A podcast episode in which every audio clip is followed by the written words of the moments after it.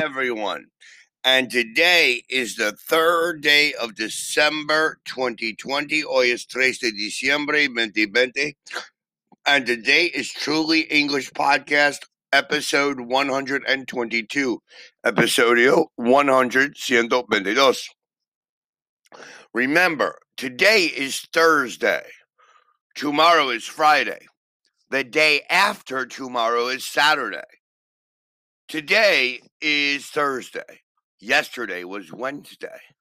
The day before yesterday was Tuesday. Today, tomorrow, the day after tomorrow. Yesterday, the day before yesterday. The day before yesterday, the day after tomorrow. Please remember. Today, we're going to talk about the verb plus ing or to. Remember and regret. Some verbs are followed by ing, and some are followed by to.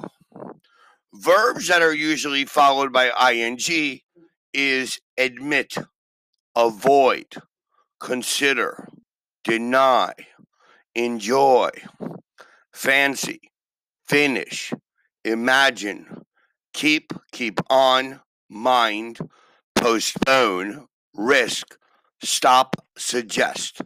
So, with the ing, admitting, avoiding, considering, denying, enjoying, fancying, finishing, imagining, keeping on, minding, postponing, risking, stopping, suggesting.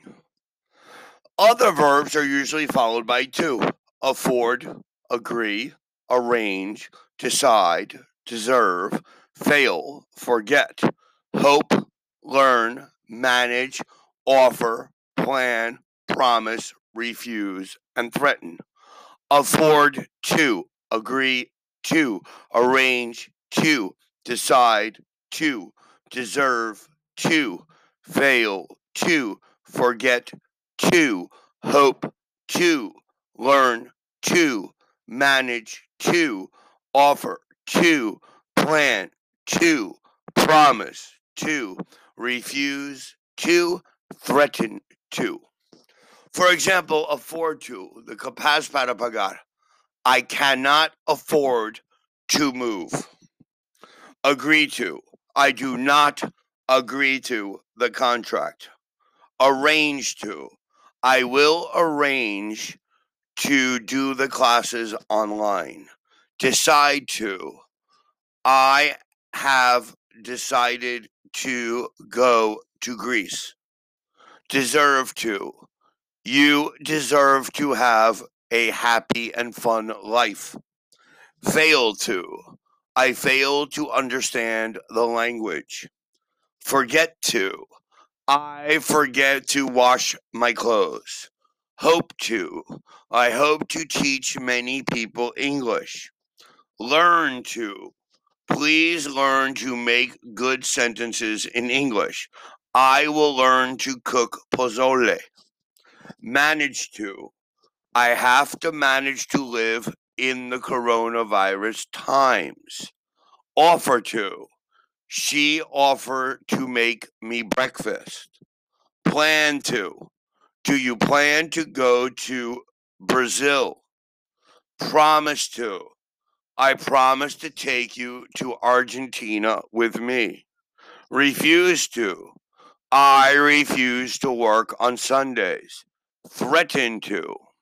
My mother threatened me to do my homework. Some verbs can be followed by the ing or to with a difference in meaning. For example, remember. I remember doing something equals I did it and now I remember this. You remember doing something after you have done it. Tú recuerdas hacer una cosa después haciendo. I know I locked the door. I clearly remember locking it. He could remember driving along the road just before the accident, but he couldn't remember the car itself. Or, I remember to do something. I remembered that I had to do it, so I did it. You remember to do something before you do it. I remembered to lock the door, but I forgot to shut the windows. I remembered that I had to lock it, and so I locked it. Please remember to post the letter. Don't forget to post it. Regret. I regret doing something equals I did it and now I'm sorry about doing it. I now regret saying what I said. I shouldn't have said it. It began to get cold and he regretted not wearing his coat. I regret I regret to say, I regret to tell you, I regret to inform you equals I am sorry that I have to say. We regret to inform you that we cannot offer you the job. We regret that to inform you that there are no in-person classes anywhere on the planet. Go on. Go on dancing. go on doing. Go on doing something equals to continue to do the same thing. The president paused for a moment and then went on talking. We need to change. We can't go on living like this. Go on to do something. Do or say something. After discussing the economy, the president then went on to talk about the foreign policy. Please study these words.